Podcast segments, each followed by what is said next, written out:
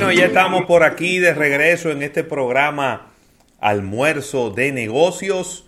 Y Rafael ya me ha escrito dos personas diciéndome que extrañan que tú no hayas mencionado en el día de hoy la hipermalta.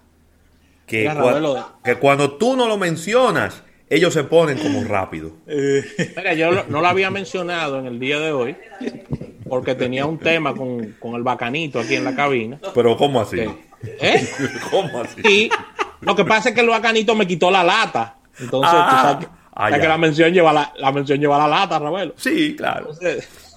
Entonces, esta hipermalta yo te la quiero recomendar bien fría, bien fría y óyeme, de verdad, te da extra energía durante todo el día. Puedes disfrutarla en esta presentación en latas, bien fácil de llevar en todas partes. ¿eh? Se enfría rapidísimo. enfría rapidísimo y de verdad que es un sabor exquisito, no te llenas enormemente y te pasas todo el día con toda esta vitamina B que necesitas en una malta importada totalmente premium con el sello de calidad de distribución de Mejía Alcalá, Ravelo. Así que consume Hypermalt que está en todos los supermercados. Bueno, y vamos a darle una, bienvenida. Una, yo tengo una opinión al respecto. Ahí mimito, ahí mimito. Dale, dale. Sí, que por cierto, muy buenas tardes. Tarde, buenas tardes. Damas y caballeros, para mí, como siempre, es un placer poder formar parte del almuerzo de negocios. Esto lo que hace es que ratifica lo que ya sabíamos la gente que estamos en los medios de comunicación. Sí y es de que la retención de la gente hacia una mención hecha en vivo, uno, en voz, y tres, en diferentes puntos de un mismo contenido, óyeme, eso hace que la gente realmente capte una, un, anuncio comercial. Totalmente, totalmente. ¿Por qué? Porque es que hasta Mayeli me lo dijo la semana pasada, mi esposa, respecto de Óyeme, pero que la hipermalta, yo, yo, si la veo en el supermercado, la compro de forma de inmediata, solamente para probarla, porque es que Rafa lo dice, ¿cuánto? Seis o siete veces en cada programa. No, no, no, dame una sola. Dame una sola, pero parecen siete. por programa. Pero para que tú veas, rinde, rinde bastante. Tú sabes, mira, con ese producto yo me la juego.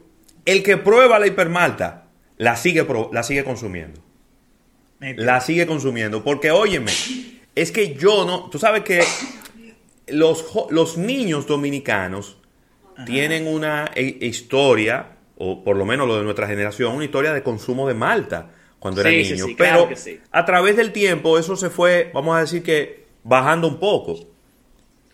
Y esta malta tiene una. Tiene una, un equilibrio en el sabor que no es ni amarga, ni dulce. Tiene un sabor muy particular. Y la verdad es que yo que no soy maltero, a mí me encanta. Yo me tomo una malta de esta por la mañana como si nada.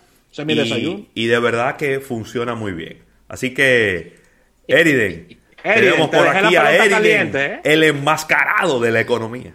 Eriden, te dejé la pelota caliente, Eriden. Yo sé que a ti, a ti no te gusta hablar mucho de política, Sé que no te gustan esos temas, pero la geopolítica y la economía son dos rectas que en momentos cercanos se juntan. Y hay una serie de diferencias importantes entre Rusia y Estados Unidos que puede traer repercusiones económicas y hasta posibles temas bélicos. Así que quiero tu opinión sobre el tema. no, pero dame, más contexto. ¿Qué, ¿Qué, ha avanzado en el día de hoy o ayer al respecto de las relaciones bilaterales oh, entre Estados Unidos y Rusia? Putin le respondió al presidente Biden y le mm. dijo que revisara su salud mental. Solamente eso le dijo. Ah, ya sea que lo dice. Eh, a principios de esta semana. Biden se, le, se le fue el gatillo. Se le fue el gatillo diciendo que Putin es un asesino hey, eso no, yo de verdad que yo solamente, eso es, eso es prácticamente una declaración de guerra. Pero claro. Es decir, Mira. Putin está reaccionando de una manera más civilizada. Y más diplomática. Y más diplomática que como está haciéndolo el presidente de los Estados Unidos. Mira, vamos, vamos, vamos por partes. Porque si empezamos por el final, puede resultar ser un poco confuso para las personas que no tienen la menor idea de lo que estamos hablando nosotros.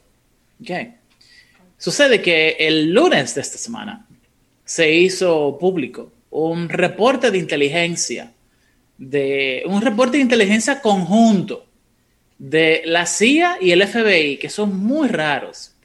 Ustedes saben muy bien que el FBI se encarga de la inteligencia y el control del espacio en el territorio estadounidense, mientras que la CIA se encarga de todo el resto del mundo. Sí. Eh, lo cual quiere decir que la CIA es una organización para romper la ley de otros países y la ley internacional. Pero es una Oye, eso. Rápidamente, eh, y disculpa, la respuesta exacta del presidente Putin fue la siguiente. Eh, colega, manténgase saludable. Le deseo una muy buena salud, ya que siempre vemos nuestras propias cualidades en otras personas. ¡Huepa! Vladimir Putin. Hay una línea. Ok. Esa no se devuelve. esa no, se devuelve. No, no. Eso se queda ahí. Miren, eh, se publicó un reporte de inteligencia creado eh, de forma conjunta entre el FBI, la NSA y la CIA, que certificaba que ellos habían informado, no, certificaba que Rusia le había pasado, le había pasado desinformación sobre el caso de la familia Biden en Ucrania a los socios principales de la campaña presidencial del presidente Donald Trump. Ok. Ok. Y créanme que yo estoy consciente de que aún no, no se entienda muy bien lo que estoy diciendo, pero vamos por parte, porque el tema es muy complejo. Fíjense. Diantre, ¿por dónde? Ok, está bien. Yo lo voy a contar y después lo arreglamos. Sí. Sucede, damas y caballeros, que Joe Biden Jr., que es el, hijo del, presidente, actual presidente estadounidense, estaba corriendo por una licitación de una planta energética en Ucrania. Sí. Y ese señor eh, sobornó a varios oficiales de las autoridades ucranianas para que le den esa, esa licitación. Supuestamente. Yo me niego a, poner supuesto. No, porque si fue así, él, pudiera ser, él pudiera estar preso. Pero espérate. Entonces, el reporte dice que la organización de inteligencia rusa recolectó esa información, esas evidencias, y se le envió a los directores de la campaña presidencial de Donald Trump. Y que estos, el año pasado, diseminaron esa información entre los medios de comunicación. Ok. ¿Qué era lo que Eso decía? fue lo que pasó. ¿Qué era lo que decía Donald Trump en los rallies? Exactamente, correcto. Entonces, esta información fue altamente debatida en el 2020. Acuérdense de la controversia del Q pro quo, que es el término que se utiliza, que utilizó Donald Trump en una llamada telefónica con el presidente ucraniano para decirle, yo voy a aceptar tu reelección en Ucrania a, a cambio de que tú persigas legalmente, mediante la fiscalía ucraniana, al hijo de Joe Biden. Sí. A lo cual el presidente ucraniano dijo que sí. Y se hizo una persecución. Se hizo un caso que fue desestimado a finales de este año, del año pasado. ¿Ok? Después de que Biden era presidente. Correcto, exactamente. Entonces,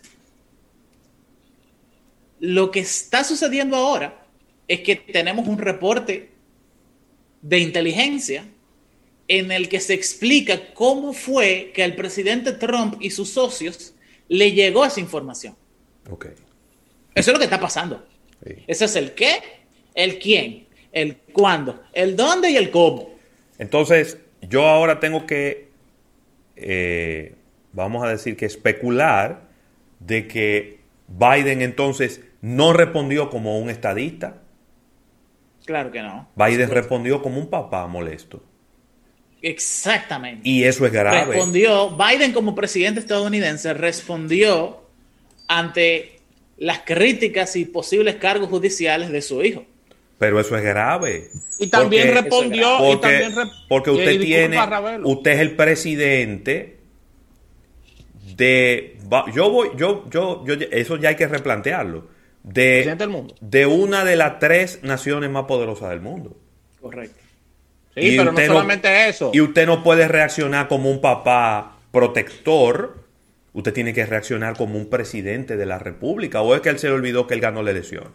No, y no solamente eso, que además tú no puedes estar, estar asumiendo de que porque el presidente Putin y el, y el pasado presidente Trump se echaban unos elogios ahí los dos porque tenían dentro de su personalidad cosas parecidas. Muchas características en común. Muchas características en común y se vivían elogiando. Tú no puedes tomártelos eso personal y decir, no, ese se me parece a Trump y, y como él se parece a Trump y eran como medio pana, yo voy a asumir que ese es enemigo mío y lo voy a hacer personal eso, porque eso es lo que parece una respuesta es personal. eso es una respuesta personal en la boca de un en la boca de un presidente de una nación de una nación y eso puede tener o puede tener no ya tiene repercusiones diplomáticas porque Moscú llamó a su embajador. Exactamente y lo recogió. Y lo recogió. Cuando tú llamas cuando tú llamas a un embajador a consulta ese es el primer paso no estoy diciendo que vaya a llegar a tal ese es el primer, paso de, una, de, un, de un enfrentamiento bélico entre dos países. Eso es cierto. Cuando tú llamas a un embajador, tú, tú dices, ven, ven para acá, eso es lo primero, eso es lo primero que ocurre. Sí. O, la ruptura, o la ruptura diplomática con un país definitiva. No momentánea, definitiva. Ahí sí, es el inicio, es el primer paso para la interrupción de las relaciones diplomáticas. Pero, retirar a tu embajador. Y para que tú veas, Ravelo, nosotros que vivíamos diciendo aquí en el programa que el, que el aspirante en esa época, Biden, y el presidente Trump tenían características muy diferentes de que el presidente Biden era una persona más sosegada, una persona que, que, no reaccionaba así tan, tan impulsivamente. Pero yo debo decir que en cuatro años, a pesar inclusive de las diferencias que tuvo hasta con el presidente de Venezuela, Maduro. El presidente Trump nunca dijo unas declaraciones de esta magnitud contra un homólogo o contra un... O sea, esto es sin precedentes, señores. realmente que no.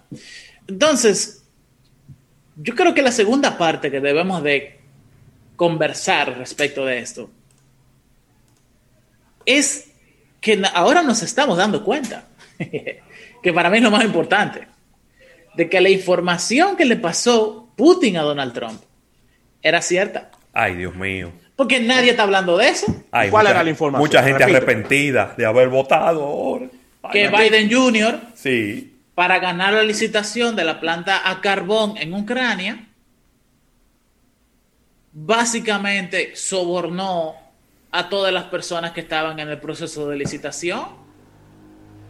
Eso es un crimen mayor porque eso significa que el pueblo ucraniano compró una planta más cara, menos eficiente, y que prácticamente la soberanía energética de ellos se la vendieron a el, el hijo del presidente estadounidense. Eso a mí me parece muchísimo peor todavía. Claro. O sea, lo que realmente importa de esto es si lo que decía Donald Trump en, anterior, en anterioridad era cierto o no. Yo no veo a nadie hablando de eso y lo que este informe indica es que era verdad. Sí. Pero Eso es lo que tú dices. Tengo, tengo que eh, eh, interrumpir. Dice Sandy Victoriano, Trump se manejó mejor. Sandy, yo particularmente no estoy de acuerdo. Yo lo que pienso es que Biden se está manejando tan mal como Trump. Porque decir que Trump se manejó bien no, no, pero así. No, no, no, no, no, no, espérate, cuidado, ¿eh? no, no, no, cuidado, no. Trump no se manejó bien desde el punto de vista de un presidente de un país como los Estados Unidos, desde el punto de vista de una figura diplomática, de una persona que puede llevar a un país a una confrontación bélica, que lleve que tenga millones de fallecidos, Trump nunca se manejó bien. Porque era una persona con un discurso incendiario desde que amanecía, desde antes de desayunarse hasta antes de acotarse. Pero lo que sí se está demostrando es que Biden lo está haciendo igual. Yo no diría que peor, pero lo está haciendo igual. Entonces, Yo lo que diría es de que a él se le fue la guagua. Puto. Y tú sabes que Biden fue, ha sido muy criticado por ser una persona muy senil. Claro. Es una persona que tiene fuertes signos de envejecimiento. Que no es tipo, hay que decirlo, Bernie Sanders. Bernie Sanders se ve viejo, pero no piensa como un viejo, no habla como un viejo, no se nota como un viejo si tú sencillamente lo escuchas. No toma decisiones que podrían por eh, evidenciar cierta... Totalmente. Eh, por algo hay una... Por lo que dices, eh, y hay tanta luz en lo que dices, por lo que dices, hay una franja importante de los jóvenes que lo siguen a él. Ah, sí, porque el tipo tiene un discurso. Bernie Sanders tiene un discurso que lamentablemente ningún candidato joven tiene en Estados Unidos. Que lo deberían de tener. Al menos más personas jóvenes deberían de, de del sistema político estadounidense, deberían al menos tener puntos en coincidencia con Bernie Sanders. Y eso no es la realidad. Pero el tema es ese. Uno, que creo que fue un completo desliz por la vinculación personal que tiene el presidente Biden al respecto de este tema con Putin. Segundo, me parece que eh, el reporte oficial, el reporte de inteligencia, confirma que realmente el, hijo de Biden Jr. cometió un crimen en Ucrania y que, o varios crímenes de soborno. Cuidado. Y, y segundo, también se confirma que están posiblemente, no, posiblemente, de seguro, esta no es la primera vez que vamos a ver un desliz diplomático por parte de Biden. No, no, no. En este sentido. No, no creo que sea la primera vez, ni la última tampoco. Y por último, por eso es que Internet ama a Vladimir Putin. Por eso que, por eso, pueden buscar cuáles son las figuras políticas más populares de la de las redes sociales. Y tú te vas a encontrar con mucha gente que es sencillamente fanática de Putin, en muchas razones. Es que Putin, y yo te voy a, voy a decir lo que pienso que es la explicación de eso, para que nos vayamos a, un break comercial que tenemos pendiente. Putin es la personificación de la elegancia de la diplomacia y la política internacional. Eso es así. Es decir, Putin es un político directo que no anda utilizando palabras rebuscadas. No, no me malinterpreten, porque una vez los trompistas querían decir que Trump era una persona directa y que no andaba con palabras rebuscadas. No, Trump tiene el vocabulario de un niño de 7 años. Trump tiene el vocabulario de un niño de 7 años. Es una persona que no tiene un vocabulario de un adulto. A, él hicieron un análisis lingüístico paramétrico. pero que no lo digo y determinaron que Trump conocía un máximo de 4.000 palabras. Exacto. Para que entiendan, una persona educada que termina la universidad termina conociendo en inglés alrededor de 9.000 palabras. No, no, no. Trump, tiene, Trump tiene un vocabulario de, un infante y es una persona que habla de una manera confusa. No. Putin no. Putin sabe de lo que habla. Cuando habla, se, se informa, habla de una manera directa, habla de una manera desafiante. Y usted dirá, pero eso es peligroso. No, bueno, tiene que hablar como una manera desafiante. ¿Qué usted cree? Que donde él está ahí, él lo que tiene son conejitos alrededor. No. No.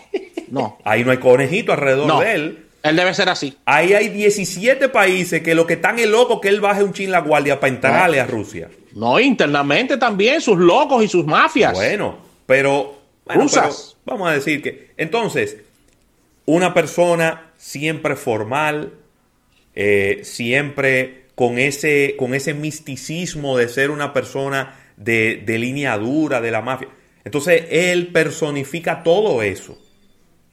Y ha tenido grandes logros en lo que es su política internacional. Entonces, eh, por eso es que lamentablemente, y yo te voy a decir algo, todo el católico, eh, vamos a decir que radical, le encanta Putin. Porque Putin es un defensor a ultranza de los, valores tradicionales. De los valores conservadores del catolicismo y de la ortodoxia eh, eh, religiosa. Entonces, por eso tú siempre vas a ver mucha gente defendiéndolo. Pero bueno, vamos a ir a un break comercial, Eriden, que tenemos este pendiente para cuando regresemos, retomemos estos temas. y... Venimos ahora.